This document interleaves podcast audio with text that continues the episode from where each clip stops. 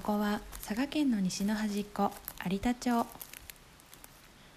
伝統と革新が交差する日本磁器が生まれた町。食の豊かないただきますの町。有田の言葉で愛はあれ恋はこれ。あなたもきっと好きになる。有田の愛とか恋とか。ちょっと覗いていきませんか？有田のラジオ愛とか恋とか。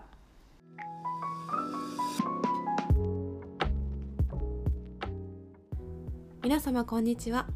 有田町商工観光課ツーリズムアテンダントを今年の3月で退任しました金藤理央です。佐賀県有田町と耳でつながり音で旅するをテーマに有田の魅力を広く深くお伝えする地域密着型ポッドキャストとして配信してきたこの番組ですが今回をもって最終回となります。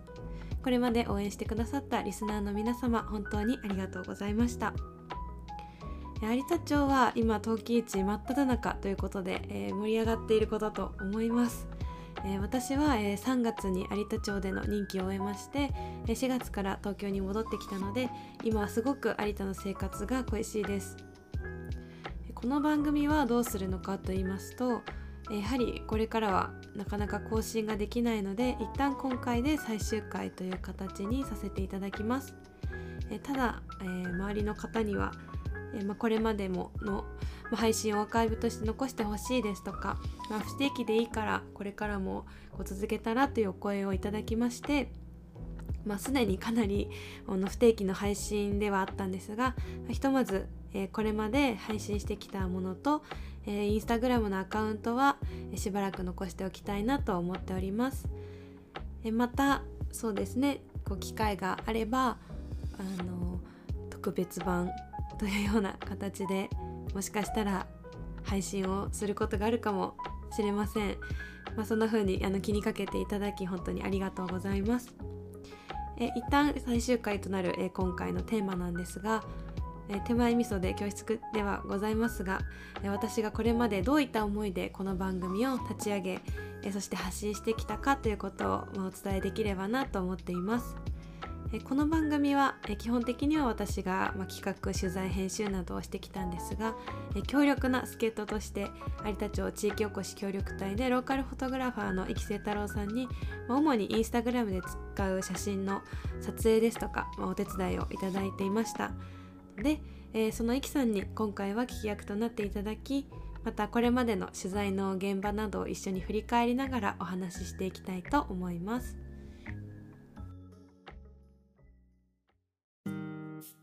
しくお願いします。はい、お願いします。じゃあ早速ですけど、はい、えー、なんでこのポッドキャスト番組を立ち上げたんですか？はい、えー、っと、もともとあの私がミッションとして、まあ、情報発信っていうのも一つあって、うん、で、まあ、情報発信って、まあ、今自分で手軽にできるものっていうとやっぱり SNS が主流になってきてて、うん、で最初も有田にはどういうあの情報発信の媒体があるのかなと思っていろいろ調べてたんだけどやっぱりインスタの、まあ、アカウント観光協会のがあったり地域おこし協力隊のがあったりこうまちづくり公社さんがやってたりとかざっくりと有田の情報っていう取れる、まあ、インスタもいくつかあって、まあ、Facebook も同じようにあってでこれをなんか同じ媒体で同じプラットフォームを使って私がやってもなんかこう影響力がこう少ないだろうし、うん、うん、たとえ私のフォロワーがすごく増えたとしても、うん、なんかもうすでに出てる情報をどれだけ同じでていうか違う人だ違う人が同じ情報を出すかみたいなことになってしまうなっていうのを感じていて、うん、だからなんかこうあのすでにこうプラットフォームとしてよく利用されてるものはちょっとピンとこなくて、うん、で、まあそこで私がもともとすごいラジオがあの好きで、うん、で、結構いろんなそういう地域の情報とか、あの、ホットな話題を、こう、音声メディアで、音声でこう得るっていうのが自分の中で習慣になってたから、なんかまあ、それをできないかなと思って、こう音声を使って有田のことを知るっていうのは一つ新しい切り口としてできるんじゃないかなと思って始めました。おなるほど。じゃあそのラジオとかまあポッドキャストをやってみて、うんうん、やる前とやった後で、まあ、どういう印象ですか？自分ポッドキャストとかに対しての良さとか、作る側に、うん、なって。やっぱりまずポッドキャストのとか音声メディアのいいなって思ったところはすごく深く掘れるところだなと思っていて、うん、今たったこれだけ知り合っただけではもうほんと想像もできないような苦労とか挫折とか、うん、その分こう感動の瞬間とか、うん、これまでの本当奇跡を知って、それを知ったからこそよりその人が作ってるものが好きになったりとか、うん、その人の感性の原点とか、うん、その人がどうしてこういうものを作るのかとかそういうのをなんか知った時のその人自身とかその人が作り出すものへの愛着の湧き方っていうのは、うん、やっぱりその人の声を通じてそれだけ少し時間をかけて知ったからこそ生まれるものがあるなと思って、うん、うん、それはすごい音声メディアの良さだなと思ったし、うん、まあ、やっぱり大変なこととしてはそれをきちんと引き出すこと、うん、それを飽きずに聞いてもらうこと。は、素人ながらやってたからできてない部分もあると思うけどそこが難しいとこだったなとも思う。うんなるほど、自分は多分もともとあんまりラジオに対して、うん、まあ関心もないし習慣もない人間だったけど、うん、ラジオ愛とか恋とかのことをまあ一緒にやらせてもらってる中で、このまあラジオってすごい可能性があることだなっていうのをたくさん垣間見させてもらって、まあ、っていうのは、まあ、まずこの人のこんなところを聞きたいとかっていうことのある程度の企画があったとしても、うん、やっぱりこうリアルタイムで起こるそのライブの収録で、うん、まあ、いろんな会話が出てきて、うん、予想を超えてくるやっぱ新しい気づきだったり学びになることその人のいろんな側面が感じられることはすごく面白かったし、まあ、それを文章にするとかっていう取材じゃなくて、ダイレクトにその人の声で届けることができる、うん、その会話のテンポを届けることができるっていうのは面白いし、あとやっぱりラジオを聴いてる時に思うのは、まあ、ラジオだとやっぱりながら聞きというか、うん、まあ、あんまりこう集中して聞かなくても、その何か運転中だったり、作業中に聞くことができて、自分のライフサイクルの中でもポッドキャストっていう情報収集の方が合ってる時があるなって思って、うん、まあ、愛とか恋とかに関わることによっていろんなポッドキャストとかを、うん、まあ、聞くようにも実際になったし、うん、それはめっちゃ嬉しくって、はい、あのやっぱ私がこれをやり始めてこういう活動してますって言った時にポッドキャストをそもそも知らない人も結構多いなと思っていて、うん、まあ、特にあの年配の方とか、うん、でもポッドキャストを一般人が配信するサービスって実は結構昔からあったんだけど、うん、やっぱり配信しても聞く側の聞く手段がすごく少なかったから、うん、やっぱりなかなか浸透してなかったなと思って、うん、でも今その Apple Podcast とか Spotify とかでも簡単に聞けるようになったから聞く側がすごい使いやすくなったってことと、まあ、 Voicy とかスタンド FM とかプラットフォームもすごいできてて、うん、まあ、これから音声市場は伸びる世界的にも伸びるって言われてるからやっぱりそれをいかに早くキャッチしていくかっていうその情報発信のトレンドをキャッチしていくかっていうのもなんか一つ大事なことだなと思ったから、まあ、私のきっかけにそういう音声メディアでも自治体だったり、うん、個人が情報発信できるんだみたいなのが、うん、そういう文化の導入みたいのがなんかできたらよかったなっていうのはすごい思ってる。なるほど。まあ、有田町で情報発信してて、まあ、やっぱりすごい深いコンテンツがめちゃくちゃ多いから、まあ、逆にその情報を知る時ぐらい、少しなんか、まあ、浅くって言ったらなんか言い方失礼やけど、分かりやすくキャッチーに、なんか情報を取ることができて、そこからみんなが話をするっていうことができる意味ではなんか、すごいコンテンツでした。はい。ありがとう。これまで上げてきた番組の,、うん。あの分析をうん。あのやってくれるんだけど、うん。私が使ってるアンカーっていうサービスが、うん。これすごい良くて、うん。そのもちろんこの番組を何人聞いたかっていうリスナー数はうん。もちろん出るんだけど、何人何パーセントの人が何分頃まで聞いたかっていうのまで出てくるのね。だからこういうこうだんだん低くなっていくグラフでうん。でもさちゃんと100人現実をそうそう現実をそうそうそう。100人、うん。大事、100人リスナーがついてて、うん。お100人も聞いてくれたと思ったら、うん。まあ半分がね例えば最初の3分とかだったら実質聞いてるのって50人になるじゃん、でまあ私の番組は本当ありがたいことにうん。ほとんどがやっぱ8割、うん。80%までこうリテンション率うんあったんだけど、うん。100%リテンション率があった番組って意外と少なくて、うん。それがあの万次先生のうん。インタビューと、うん。あと中村美穂さん僕キルの中村美穂さんの回で、うん。それを見てて思ったのがそういうこう芸術作品を生み出す人の話っていうのをすごく興味を持って聞く人が多かったんじゃないかなってうん。振り返ると思っていて、うんうん。でそういう人の話ってなかなかこう聞く機会もないし、うん。近くにはいるんだけど意外とそういうこう作家さんがどういう思いを込めてるかとか、うん。うん、作品作りに何を何からインスピレーションを得てるかみたいな話を、あの気にしてる人が多いというか。うん。っていうのがねすごく興味深かった。うん。まあ確かにこう自分も収録現場で撮影させてもらいながら、まあ、やっぱりその美穂さんのうんうん。お話だったり落ち着く農園の庄山さんの話、バーベキューのね、うんだったりなんかやっぱ物を作ってる人うん。のその思いとか、まあうん。背景にあるものとかは、まあ、自分も写真をやってて、うん。まあ、生み出す側になったり伝える側になったりする時があるけど、まあ、やっぱりああいう現場が持ってた時に1時間ぐらいしか一緒にいないのになんかすごいうん。うん次その人に聞いてみたいこととか接した時の距離感っていうのがなんか自分の中ではすごくなんか近くなれてる気がしてて、うん。うん。うん、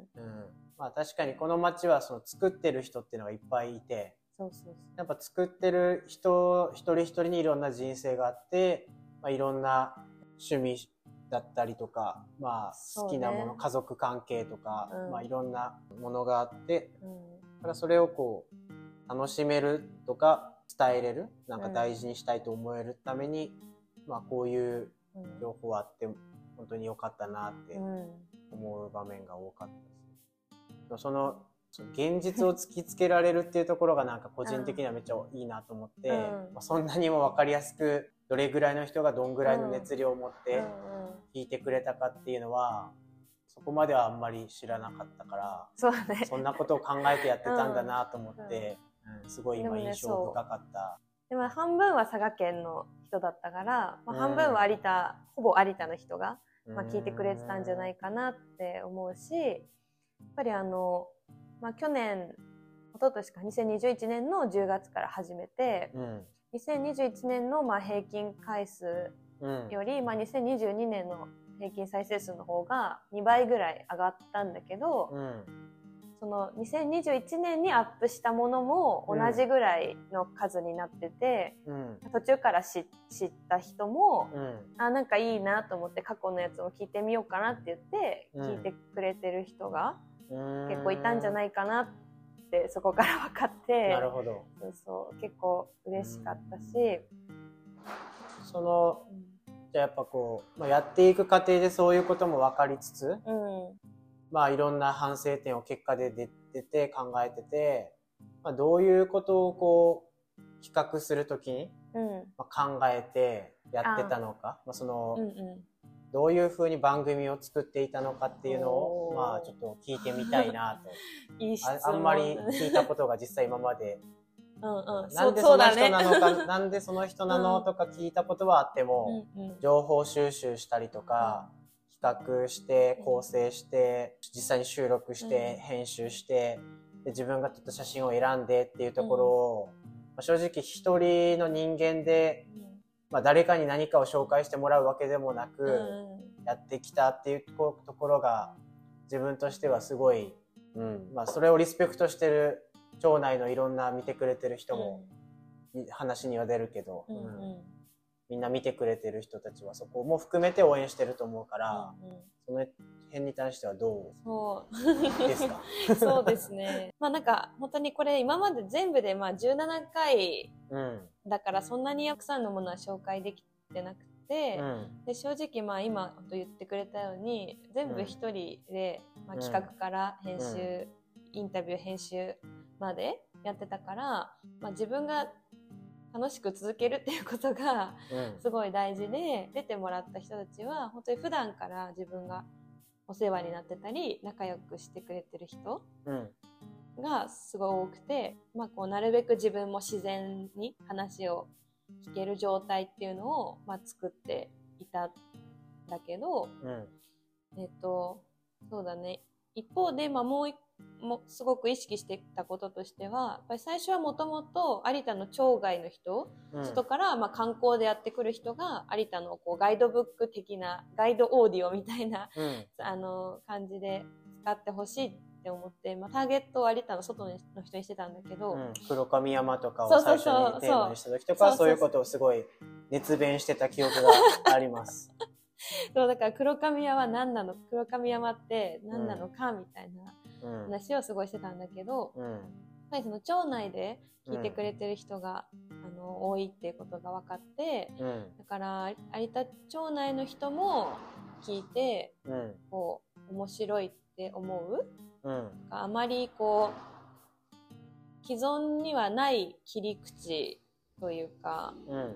それはちょっと意識したかな。誰もその発信してないうん。ことをうん切り取るうん。っていうことうん。はまあすごく意識は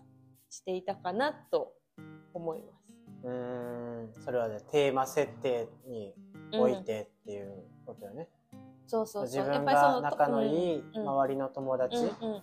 とかお世話になってる人のいいなって思うところでテーマを作る場合もあればうん。周りがまだ誰も知らないんじゃないかっていう有田の魅力を作ってでもテーマにしてまあそのなんかどちらもというか例えば陶器市をテーマにした時もうん。陶器市ってこういうものですみたいな情報ってうん。常にあるなと思っていて、うん。でもその陶器市って有田の人にとってどういう存在なのとか、うん。その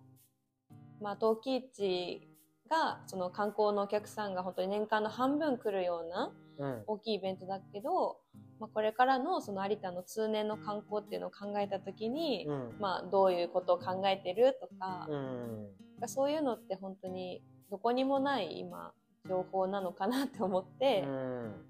まあ、実際それをねテーマにすることによって、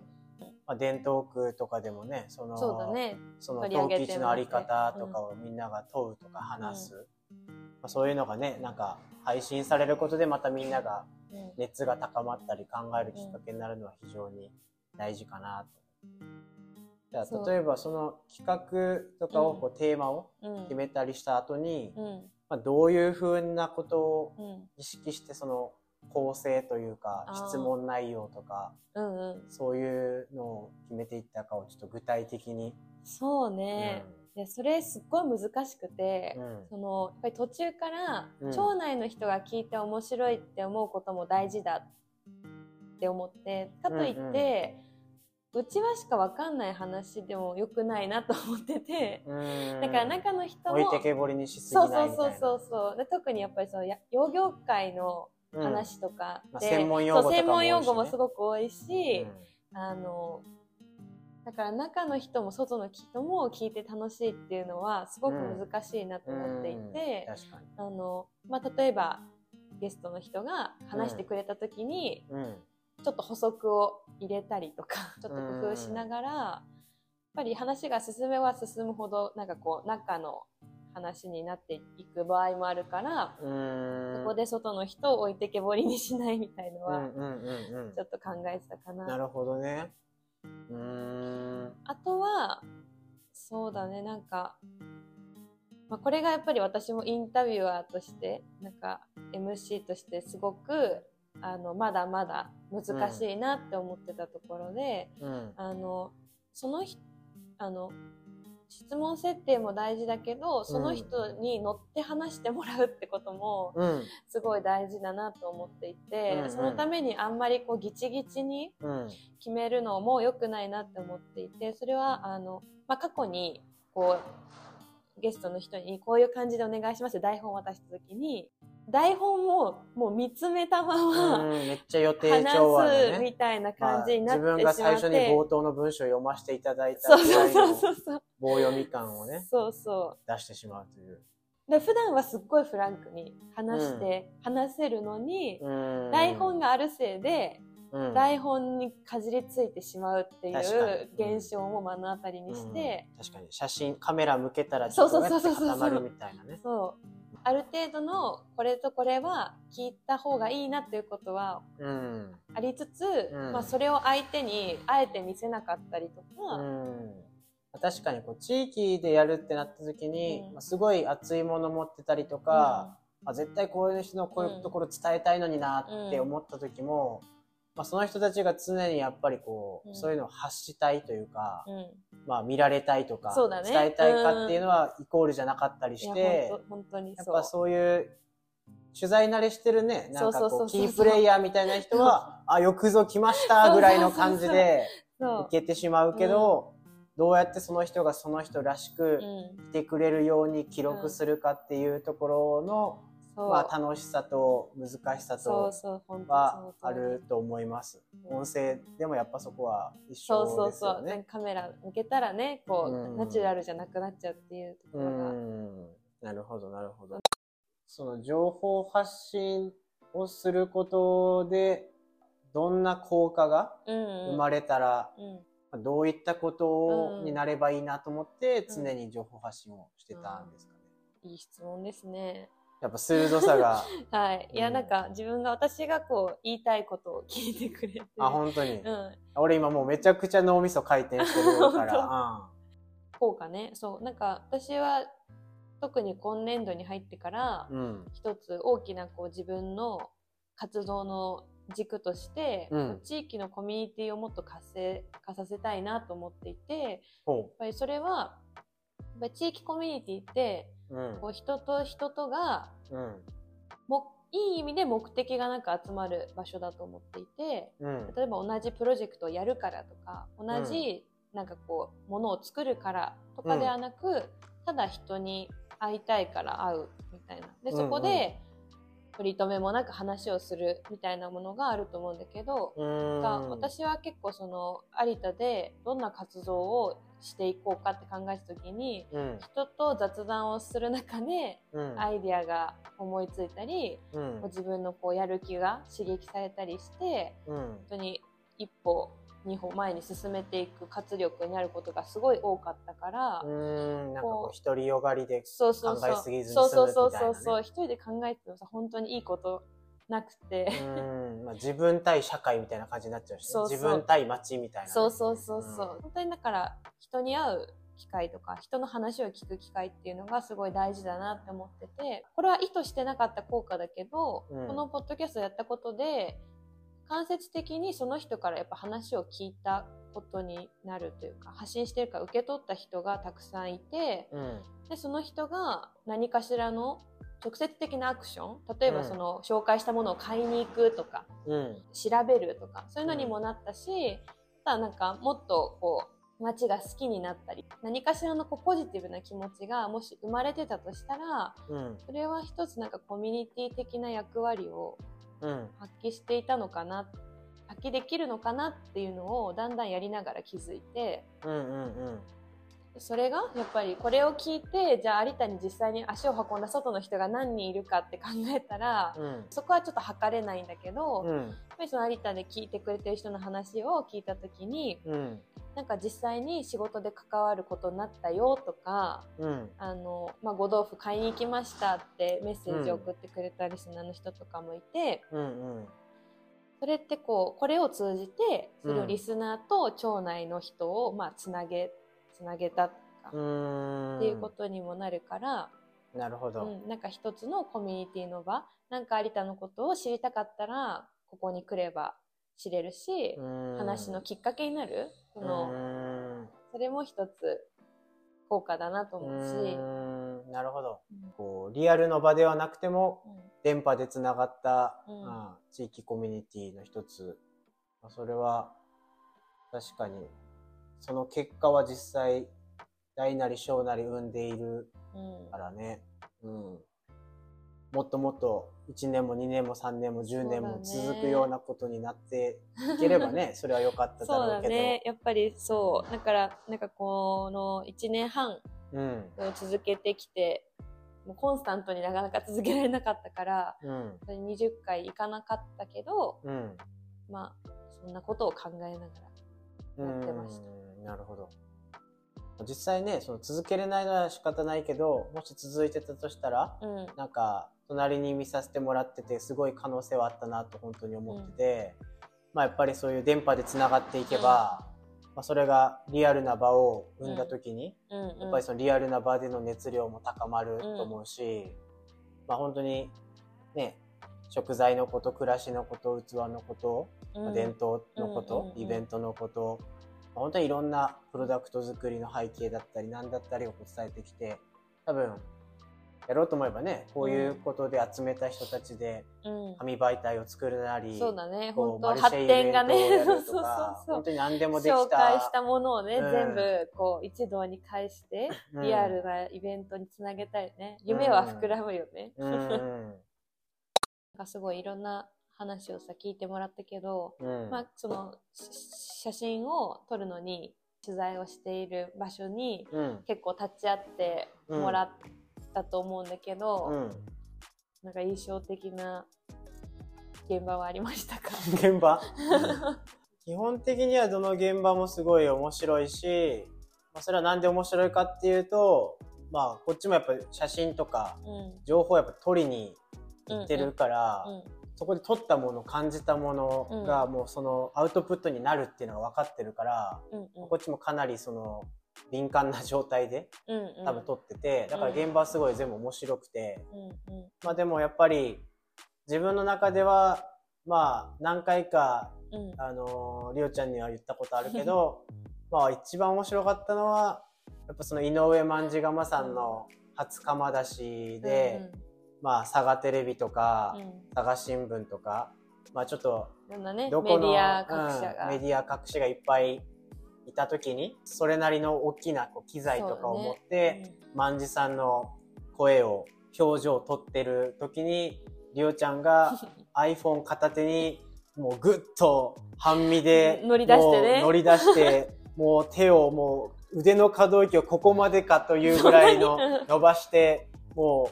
う、一言一句逃さないよ私はという目線で万次さんの目を見つめながら、うん、えー、声を収録していた時に、うん、なんか、本当に心が現れたというか。現れた。はい。その懸命な姿に。そう。こうあるべきだな、俺もと。やっぱり、取りに行く。ガッツよね。そうそう、ガッツ。ここでやるぞと。その状態って本当に、あんまり見たことないから、まあやっぱ自分が初めて写真を始めた時に、やっぱり、初心を？そうそう 写真で俺はこの人たちを撮ってみたいな、うん、なんか残すんだみたいな熱い気持ちを、もうあの何秒間かでもう走馬灯のようにうわーってなって、からまあね、個人的にはだからその情報発信をしたりとか、人のことを扱ってるなんか有田の諸先輩方仲間たちに一緒にそういう気持ちで、りおちゃんみたくちょっとやっていきましょうよみたいなところは舞恋の裏話を今回は話してるから、そういったところちょっともう、意の一番に伝えたいという。あその姿をじゃあ撮っといてほしかったね。ああ、そうね。その姿を撮ってたかもね。撮ってたか。そう、そう。そう、この頃までね、マイクがなかったんですよ。マイク、うん、iPhone でもう直にうん、直撮りしてて、うん、で、ちょっと限界を感じて途中からこうマイクをこう買ったんだけど、あの、その頃は iPhone しかなかったから、あの、愛もこうやってね、うん意外と取れちゃうっていう。そうね。そう。で、機材じゃないしね。そうそうそうバイブスやんね。そうね。じゃあまあ、今日はいろいろ話を、うん。まあ、聞かせてもらって、うん。まあ、改めて、まあ、その愛恋とは何だったのかと、ね、うんうん。まあ、最後にこうね、いろいろ喋ってはいるけど、その有田で暮らしてきた2年間に対して、まあ、いつも聞いてくれた皆さんに対して、一言、どうでしょうか？はい。そうですね。本当に、なんか自分がこれを立ち上げた時に思い描いていたものとは本当になんか全然違う方に、こう、成長していったなと思っていて、うん。あの、やはりこれだけ街の中で聞いてくれる人がいるうん。風になるとは思っていなかったし、うん。結果的にそれが情報発信だったり地域活性化っていうのを考えていく中でまずはこう中の人同士でお互いのことをよく知るっていうことがうん。大切なんだなっていうのをやっぱりこのうんうん活動を通じて知ることができたから、そうすごくねいい学びになったしそういう意味でいい経験になったうん。ので、私にとっても本当にすっごく大事なコンテンツになったなとお思っています。で本当にね今までありがとうございました。はい。お疲れ様でした。2年間。ありがとうございましたあり。がとうございました。早く添いぎねって言いたい。あ早く。添いぎねって言いたい。早く。ではまたいつかお会いしましょう。そいぎねー添いぎねー